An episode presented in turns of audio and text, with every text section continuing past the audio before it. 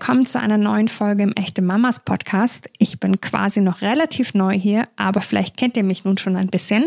Mein Name ist Isabelle, ich habe Stichtag am 30.03. und bis dahin entschuldige ich mich dafür, dass ihr mich vermutlich hin und wieder ziemlich schnaufen hört. Mir drückt also ein kleines Baby die Lunge zusammen. Krank sein ist echt super uncool und alle Eltern wissen, mindestens ebenso uncool ist es, wenn das eigene Kind krank ist. Dabei gehören Schnupfen und Co. nun mal zur Entwicklung eines Kindes dazu. Aber wir haben heute mit Professor Dr. Herd gesprochen. Er ist Experte für Atemwegserkrankungen und wird uns verraten, wie wir unsere kleinen Erkältungskids am besten unterstützen können. Bevor wir mit unserem Gespräch beginnen, unterbrechen wir kurz für eine Werbung, denn die heutige Folge wird unterstützt von Omron. Omron stellt Medizingeräte her, unter anderem Inhalationsgeräte. Für alle, die mit dem Thema Inhalieren bis jetzt noch nicht so oft in Berührung gekommen sind, Inhalieren ist ein bewährter Weg, um Erkältung oder auch andere Erkrankungen der Atemwege zu behandeln. Heutzutage macht man das nicht mehr mit dem Kopf über der heißen Wasserschüssel. Das ist mit den kleinen Kindern ja eh keine Option.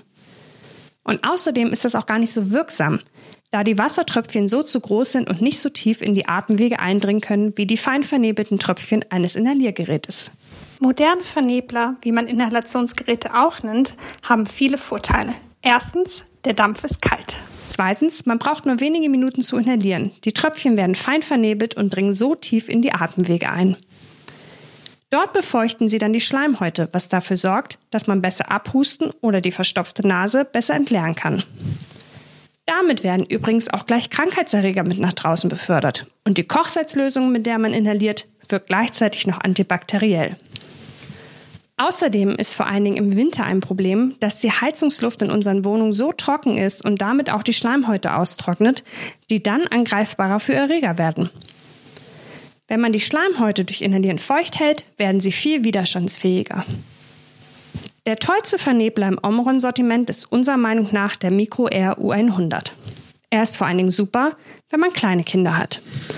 Gegenüber den herkömmlichen Kompressorgeräten hat er nämlich viele Vorteile.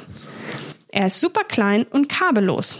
Das heißt, man kann beim Inhalieren auf der Couch liegen und einen Film schauen. Oder ihn überall mit hinnehmen, auch in den Urlaub. Und wir Mamas wissen ja alle, wie hoch die Wahrscheinlichkeit ist, dass ein Familienmitglied krank wird, wenn man in den Urlaub will. Er ist außerdem praktisch geräuschlos. Viele Kinder haben ja mehr Angst vor dem Geräusch der Geräte als vor dem Inhalieren selbst. Und wenn Kinder dabei weinen, hilft das Inhalieren nicht. Auch deshalb gibt es viel praktisches Zubehör. Ein Maskenaufsatz speziell für Kleinkinder und auch ein Schnullermaskenaufsatz, mit dem Babys inhalieren können, während sie am Schnuller nuckeln. Der Micro Air U100 hat außerdem eine einzigartige Membran, die die Tröpfchen extrem fein vernebelt und eine sehr kurze Inhalationszeit. Nur fünf Minuten reichen, um 2,5 Milliliter Kochsalzlösung zu inhalieren. Das Inhaliergerät kostet etwa 117 Euro und ihr könnt es in der Apotheke kaufen und dabei sogar noch etwas sparen. Wer hinterher den, den Kästenzettel auf www.omron-schlauerinhalieren.de hochlädt, bekommt 20 Euro zurücküberwiesen. So, und nun beginnen wir unser Interview mit Professor Dr. Herd.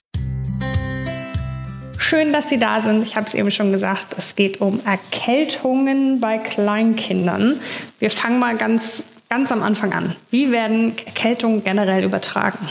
Erkältung ganz einfach. Tröpfcheninfektion, das heißt entweder ich werde angehustet oder ich habe meine Hände irgendwo dran, wo Bakterien, Viren dran sind und kommen mir anschließend ins Gesicht mhm. und dann kann ich mich ja, anstecken. Okay, es ist ja gerade so, also viel anfassen und äh, viel in Kontakt mit anderen sein ist jetzt keine Seltenheit bei Babys und Kleinkindern. Was sind so die größten Ansteckungsherde? Ja, die größten Ansteckungsherde sind natürlich andere.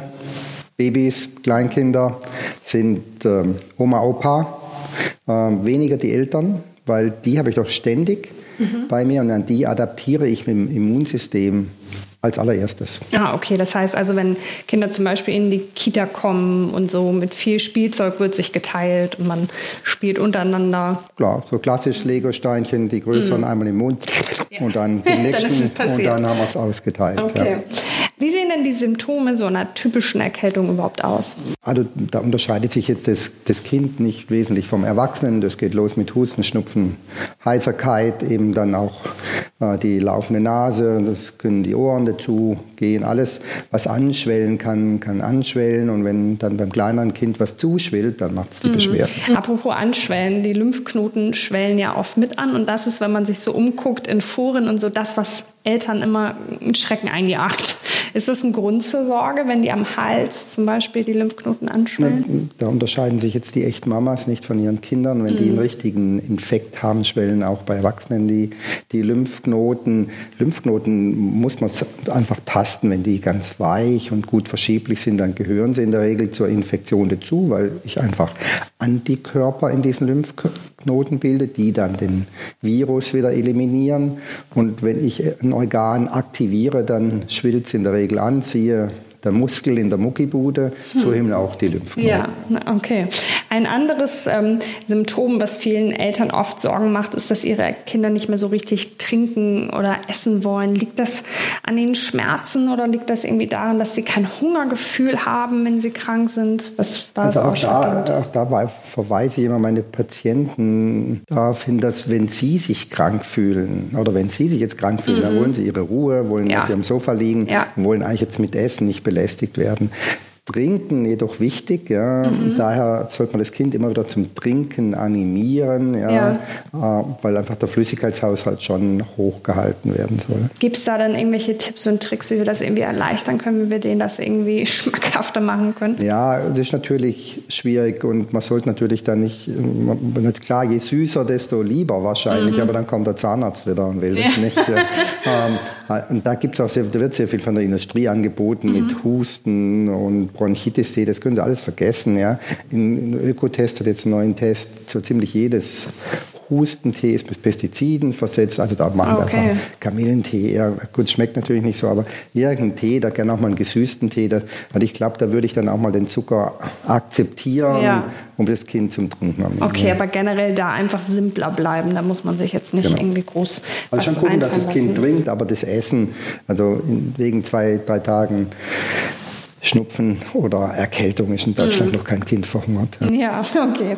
Ähm, leider ist es ja aber so oft, dass es nicht so bei der Erkältung bleibt, gerade bei so Kleinen, die vielleicht noch nicht so ähm, stark sind in ihrem Immunsystem, treten oft Nebeneffekte auf.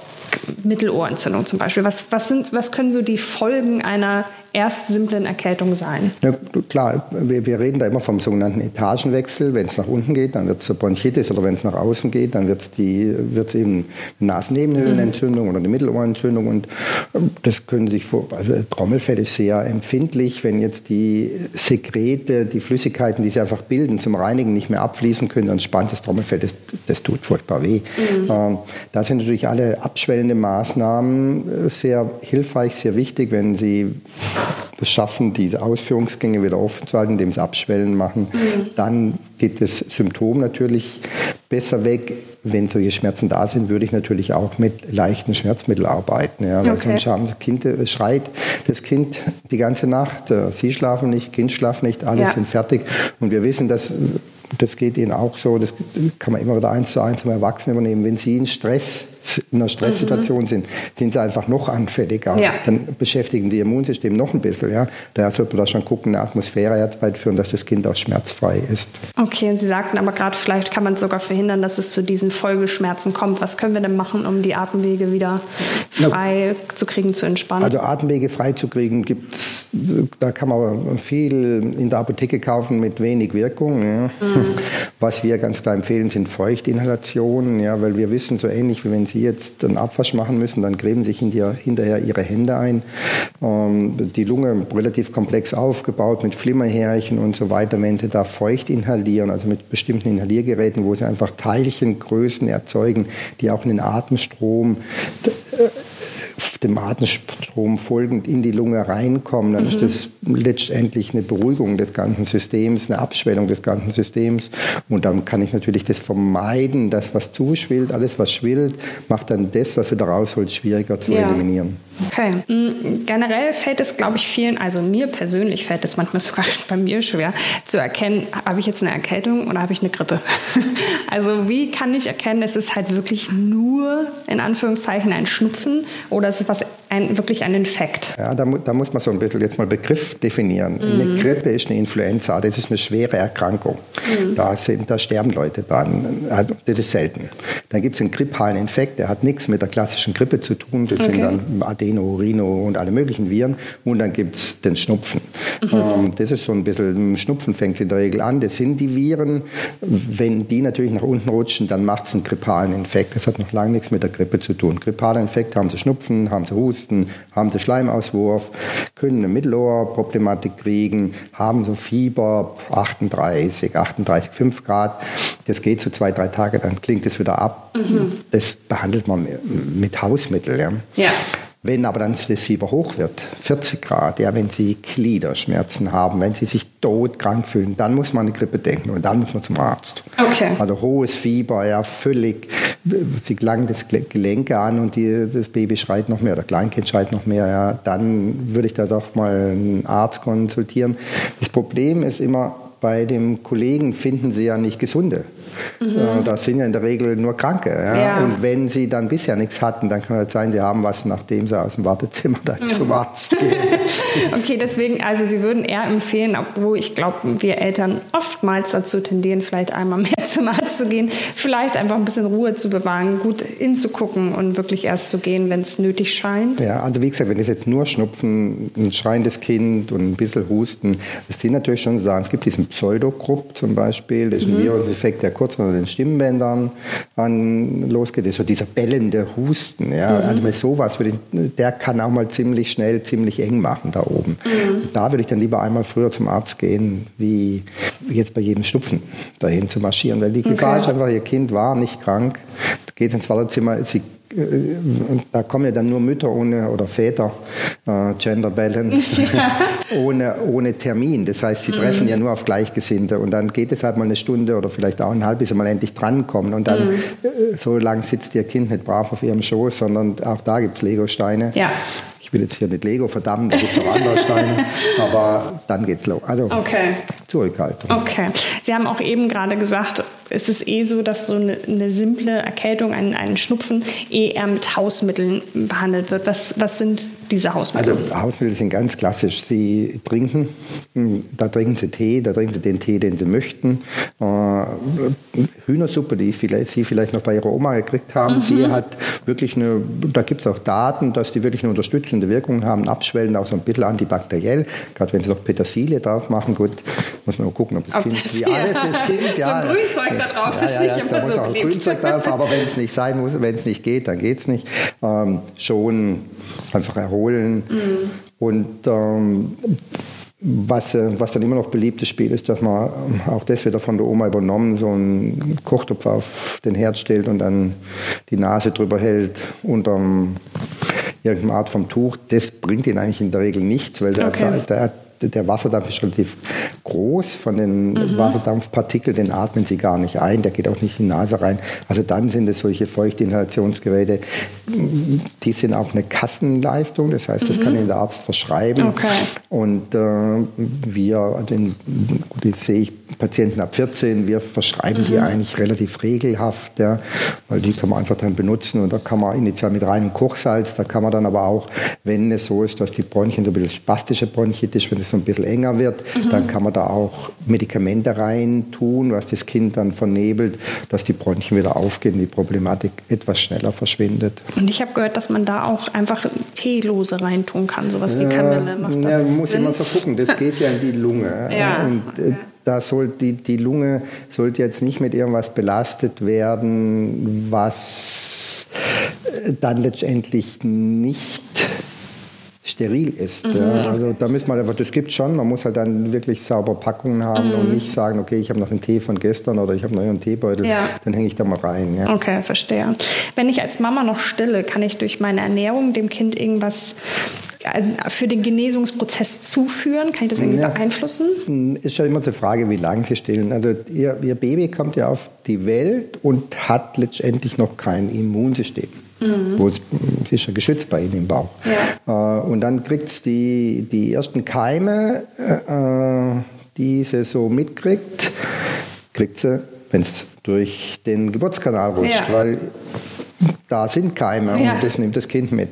Daher wissen wir, dass zum Beispiel Kaiserschnittkinder und Kinder, die natürlich geboren sind, eine komplett andere mhm. Grundausstattung mhm. haben, weil die Kaiserschnittkinder kommen nie mit ihrer Vaginalflora in Verbindung. Ja. Also können da nie gar den ersten Immunburst, ja, den ja, gibt es da gar nicht. Mhm. Ähm, die Kinder sind in der Regel ein halbes Jahr gut über die Mama und die, die Antikörper, die sie über die Muttermilch geben, geschützt. Ja. Mhm. In der Zeit fangen die Kinder aber an, ihr Immunsystem aufzubilden. Also wenn sie jetzt so ein Jahr stillen, dann gibt es von sechs bis zwölf Monaten hat das Kind von der immunologischen Seite jetzt nicht wesentlich mehr Effekt. Ah, okay. Darum sagt man so ein halbes Jahr abstillen und dann, mhm. das ist so ein bisschen die Grundregel, dann passt es, dann okay. ist da bezüglich der Immunsituation. Um Ihre Frage zu beantworten, kann ich irgendwas Spezielles essen, mhm. damit es speziell, klar ist nein. Na, schade. ähm, jetzt haben wir darüber gesprochen, was passiert, wenn das Kind krank wird. Was können wir tun? Können wir bloß irgendwas tun, damit das Kind überhaupt gar nicht erst krank wird? Klar, also bezüglich jetzt, also zum einen, warum kommt es immer im Winter? Mhm. Im Winter, wir, auch wir sitzen jetzt hier im Raum, im Sommer wird man das Interview vielleicht draußen machen. Ja. Also wir sind einfach aufgrund der Temperaturen jetzt mehr gepackt, mhm. sitzen in Räumen, die, auch die Kita oder die Kindergartenkinder, die gehen in der Regel seltener raus zum Spielen, sondern mehr innen drin. Das heißt, ich habe mehr Körperkontakt. Ja. Ähm, dann im Winter das Immunsystem aufgrund auch der Temperaturen eh mehr belastet. Also ich habe jetzt mehr Ansteckungskollegen, mhm. ich habe äh, ein etwas gestressteres Immunsystem und ich habe natürlich dann einfach auch mehr Viren in der Landschaft, weil ich bin auch hier morgen, hier heute Morgen reingekommen, habe die Türklinke nach unten gedrückt und nach mir kommt jetzt wieder jemand rein. Ja. Was wissen Sie, was auf meinen Händen war? Hm. Da sollte man eben gucken, dass man nicht in die Hand hustet, sondern die Ellenbeuge hustet. Okay. Ja. Und man sollte natürlich auch desinfizieren. Okay. Jetzt soll natürlich da kein Desinf Desinfektionswahn aussprechen, ja. weil das Kind muss ja sein Immunsystem ausbilden, daher muss es auch mal einen Legostein von einem, von einem anderen Baby in, die, in, den Mund nehmen, damit es ja. die Umwelt kennenlernt. Ja. Ähm, daher ein sinnvolles Hygiene, halt Hände waschen. Ja. Wir diskutieren zurzeit in der Medizin, soll man dem Arzt überhaupt noch die Hand geben, weil sie mm. wissen nicht, was, wo weil, der seine Hand vorher hatte. Ähm, so ein normales Umgehen, so eine normale Desinfektion. Aber sind zum Beispiel so klassischerweise Handys. Ja, Kinder mhm. daddeln ja inzwischen auch gerne auf Handys rum. Die Handy gehen durch die Hände. Ja. Heißen ja so. Ja. ja. Da muss man, es gibt ja solche Desinfektionstücher, dann einmal drüber wischen, gerade wenn es auch einen Kropfstaub gibt. Wenn ein Kropfstaub sichtbar ist, dann wissen Sie, da ist auch infektiöses Material in der Regel drauf. Okay, Sie haben auch gerade eben schon gesagt, dass es gar nicht ähm, so unwichtig, dass die Kinder auch tatsächlich mal krank werden. Mhm. Ähm, können Sie das noch mal irgendwie ein bisschen erklären, warum es äh, schon auch nicht nur schlimm ist, wenn sie erkältet sind, sondern man weiß, irgendwas haben sie auch davon? Also ein europäisches Kind macht in den ersten, sagen wir, bis in die Schule kommt, 10 bis 12 Infekte im Jahr durch. Okay. Das ist finden wir gut, ja. weil damit setzen sie sich mit dem Immunsystem auseinander. Mhm. Gibt es ganz berühmte Untersuchungen, wenn Sie zum Beispiel, ich weiß nicht, ob Sie die Amish People kennen. Mhm. Die Amish People sind ja traditionell Landwirtschaft 17., 18. Ja. Jahrhundert. Dann gibt es die Hutterer. Die, von denen wissen dann die wenigsten ab. Ja. Die waren früher auch mal wie die Amish, inzwischen ein bisschen, sind die immer noch wie die Amish, aber sie benutzen moderne Geräte in der Landwirtschaft.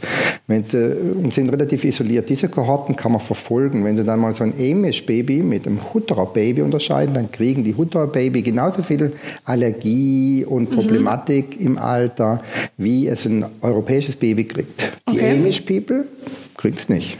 Hm. Und man hat in diesen Untersuchungen, misst man dann auch die ganze Zeit die Endotoxine in der Luft. Also wie viel Material finden Sie in den, in den Räumen dieser Leute, was dazu führt, dass sich das Immunsystem mit der Umwelt auseinandersetzt. Verstehe. Und Sie können sich das vorstellen, bei den Amish, äh, ähnlich wie auf dem Schweizer Bergbauerhof, da gibt es alles. Ja. Da bildet sich das Immunsystem aus. Bei den Hutterer gleiche Lebensbedingungen, aber wesentlich sauberer bezüglich dem Staub, also mhm. auch dem Staub und den entsprechenden Materialien ganz normal wie in Deutschland auch. Also wir müssen uns mit, mit der Umwelt auseinandersetzen, um unser Immunsystem auszubilden, auch dann zum Beispiel weniger Allergien und und und zu bekommen. Und 10 bis 12 Schnupfen pro Jahr sind normal. Menge. Ja. Dafür, dass es nicht so viel Spaß macht, sind das ja. wirklich viele. Leider ist es oft so, gerade in Familien, wenn es ja vielleicht auch noch zwei Kinder sind, dass man so hübsch Ping-Pong spielt. Ne? Es geht äh, vom Kind zu, zum äh, Elternteil mhm. und wieder zurück. Können wir irgendwas tun, um uns selbst davor zu schützen, uns quasi bei unserem Kind anzustecken, um es dann wieder irgendwann anzustecken? Na gut, Sie, in der Regel stecken sie das Kind nicht wieder an, aber sie stecken halt das nächste Kind an. Ja? Ah, also okay. das sagen wir mal so, Kind A, der Brandherd, ja, mhm. macht dann Mama A, Mama macht Papa A und dann kommt Papa macht Kind B. Ja. Okay. Das können, wie gesagt, da hauptsächlich Hygiene. Wir mhm. wissen einfach, wenn Sie, wenn Sie mich jetzt anhusten würden, ja, wäre ich gerade noch so in ihrer Gefahrenzone. Ja. So, also wenn sie so einen Husten haben und blocken den nicht ab, dann machen sie eine Wolke um sich rum mit diesen Partikeln, die ist ungefähr 1,50 Meter groß. Ja. Oh, oh, das ist groß. Ja, das ist groß. Und äh, gut, die Babys haben jetzt nicht ganz so viel Power wie der Erwachsene, mhm. dann schafft er vielleicht einen Meter Radius. Ja, mhm. so, mhm. aber in diesem Meterradius befindet sich Mama oder Papa. Ja, in der Regel ja. Damit ist es natürlich schwierig. Mhm. Ja. Ähm, wobei Mama und Papa ähm, öfters halt dann den, den Vorteil haben, dass sie ihre Keime oder ihre Viren so ein bisschen kennen und dann nicht reagieren. Das sind dann praktisch Leute, die unregelmäßig reinkommen. Das sind Oma und Opas, ah. die eigentlich gefährlicheren Überträger. Mhm. Aber gerade wenn Kind A und Kind B krank ist, ist man ganz froh, wenn Oma A oder Oma B noch mhm. kommt ja, zur Unterstützung. Ja, okay, verstehe. Es ist ein recht äh, bis sehr umstrittenes Thema, sind ähm, Impfungen gegen Grippe. Möchten Sie dazu was sagen? Ja klar, also äh, umstritten würde ich, äh, äh, also medizinisch mhm. kann ich keinen Impfgegner verstehen. Ja, okay. Wenn Sie, es sterben jährlich Menschen an der Grippe. Es mhm. sterben die, bräucht, die Toten bräuchte es nicht. Es sterben Kinder jährlich an Masern, die bräuchte es nicht. Und wenn Sie wirklich mal ein Kind haben, was so eine schwere äh, impfbare Erkrankung überlebt hat und das hat eine Hirnhautentzündung und Sie haben Rest des Lebens ein behindertes Kind, mhm. ja, dann spätestens dann ändern Sie diese Gedanken. Ähm, es gibt immer diese Diskussion, ja, ich wäre krank durch die Impfung. Es wird so viel geimpft, es gibt so minimale Nebenwirkungen, in der Regel nur lokal einfach darstellen, sodass mhm. ich für Herrn Spahn, mit dem ich nicht immer kann, der hat ab und zu mal etwas schräge Ideen bezüglich der Masernimpfung nur unterstützen kann. Okay. Und ab wann ist dann so eine Impfung gegen Grippe für, für Kinder überhaupt? Na, Kinder kann, man, Kinder, Kinder, kann man so diskutieren, weil Kinder sollen ja mhm. eigentlich nicht. Aber wo ich überhaupt keinen Diskussionsspielraum zulässt, bei Oma und Opa. Ganz klare Impfempfehlung in Deutschland. Alle Personen über 60 sollten geimpft sein mhm. gegen Grippe, jährlich, weil dieser Virus sich so schnell ändert, dass er halt eben jährlich neue Impfmittel braucht, weil das alte Impfmittel wirkt okay. nicht. Ähm, und daher gibt es da keine Diskussion. Was, was ich inzwischen auch extrem propagiere, auch die Impfkommission von Deutschland. Die Kinder werden alle über, gegen Pertussis geimpft. Ja? Mhm. Ähm, ist schon eine Kombi-Impfung, da ist, also, okay. ist im Impfplan drin. Und die müssen es aber auffrischen. Ja? Das heißt, auch da sollten Oma, Opa zur Pertussis-Impfung, dass sie dann das Kind nicht anstecken können, bevor das zur Impfung kommt. Ja? Okay. Also da gibt es insbesondere für Oma und Opas ein paar Impfempfehlungen, äh, wo man auffrischen sollte, was man mal gekriegt hat in Kindheit. Und so nach dem Motto, wenn man dann sagt, ja, ich habe den Keuchhusten doch mal gehabt als kleines mhm. Kind, äh, der Impfschutz bei der Oma und Opa ist schon lang. Verstehe. Daher müssen Sie danach impfen. Also impfen, okay. es gibt ganz klare Impfempfehlungen, die sollte man eigentlich befolgen. Ist natürlich, hängt so ein bisschen mit ab, wenn Sie natürlich beim Kollegen sind, der selber gegen ja. die Impfung ist, dann wird er Ihnen die Impfung nicht empfehlen. Da gibt es aber Homepage, ständige Impfkommission, können mhm. Sie sich alles angucken. Da sind auch, wer sich da reinlesen will, die ganzen Begründungen hinten dran liegend, aber Impfen, ganz klares Ja. Okay. Dann noch eine, ein letztes Thema, was die Kitas betrifft. Die verlangen jetzt immer häufiger Gesundschreibung. Haben Sie da schon was von gehört? Ja, gut, äh, glücklicherweise nicht, weil ich jetzt nicht mm. ständig in diesem Kollektiv bin. Was, was immer ist eine Gesundschreibung. Ja? Ich meine, ja. ich kann Ihnen ja jeden Zettel schreiben und äh, dem, während ich noch den Zettel mit Ihnen diskutiere, steckt sich Ihr Kind schon wieder im Wartezimmer ja. in dem Legostein an. Ja? Ähm, ist natürlich schon so. Sie, Sie müssen, klar, natürlich ist es so, die Welt entwickelt sich einfach, dass sie, das, dass man das Kind halt dann doch mehr abgibt wie mm. früher, ja. Mm. Und damit, wenn sie natürlich wissen, okay, ich habe jetzt so und so viele Kita-Kinder und da ist so einer, der nur rotzt und schnotzt und ja. macht und tut, dann wissen sie ja gut, da fehlen dann morgen fünf oder sechs. Das ist ja schon ein Problem. Also da Ges Gesundschreibung, also ja. da, ich meine, ich weiß gar nicht, was ich hinter, kann ich Ihnen einen Zettel, so einen Blankozettel geben. Ihr Kind ist mit höherer Wahrscheinlichkeit gesund, eine Garantie gibt es keine. Ja. Ähm, ich glaube, da ist so ein bisschen der gesunde Elternverstand, wenn das Kind jetzt wirklich Hochfieber hat, ja. wenn es malat ist und wenn es einfach nicht will. Also ich, dann muss man einfach gucken, dass man das nicht in die Kita gibt. Da würde ich jetzt eher an die Eltern appellieren, mhm. wie, an, wie, an, die Kita. Okay, das ist also quasi genauso wie mit der Entscheidung, ob wir zum Arzt gehen oder nicht oder was wir dem Kind helfen, wenn es krank ist, einfach ein bisschen schauen, wie es ihm geht, ein bisschen beobachten, was weh tut, ähm, wie es reagiert. Und das ist also, ja, die vergleicht immer, das ist halt einfach immer die, da ist man, mit dem eigenen Kind ist man, dann fühlt man sich viel unsicher. Man, mm. man hat ja alles selber mal durchgemacht. Ja? Man weiß, wie man sich fühlt und man einfach ja, sagt, okay, heute, nicht gehe, ich, heute gehe ich nicht arbeiten, ich will einfach ja. mal in Ruhe und so weiter. Ja? Und lass mich in Ruhe, das wird alles wieder gut. Da ist das Kleinkind oder das Kind nicht wesentlich anders wie Mama mm. oder Papa. Nur man ist halt in einer anderen Bringschuld. Ja. ja. Von daher ja. muss man immer gucken, dass man den Aktionismus im Rahmen hält. Okay. Ja. Vielen, vielen Dank. Jetzt haben wir Tipps für unsere, wie oft war es, acht bis zwölf Mal Schnupfen im Jahr. Ja, das das wird ja besser, ja. Oh, ich hoffe. Ich danke Ihnen vielmals für Ihre Tipps und Ihre Ratschläge. Bitte, bitte. Ich muss zugeben, die Ankündigung, dass jedes Kind so um die zwölf Mal im Jahr krank wird, ist ein bisschen entmutigend, wenn ich so auf meine nahe Zukunft blicke. Aber wie gesagt, das alles gehört nun mal zum gesunden Größerwerden dazu. Ich hoffe dennoch, dass es euch und euren Kleinen gerade super gut geht. Und wenn ihr kränket, dass euch die Tipps von Professor Dr. Herd weiterhelfen können. Apropos Tipps. In der kommenden Folge spreche ich mit Stephanie Luxert darüber, wie wir als Eltern, Kind und eine selbstständige Karriere miteinander vereinen können. Damit ihr diese Folge nicht verpasst und auch keine weitere, drückt ihr am besten jetzt gleich den Abonnieren-Button. Und noch ein Tipp: Hört doch mal bei den echten Papas rein. Die haben einen Podcast, der ist super spannend und unterhaltsam.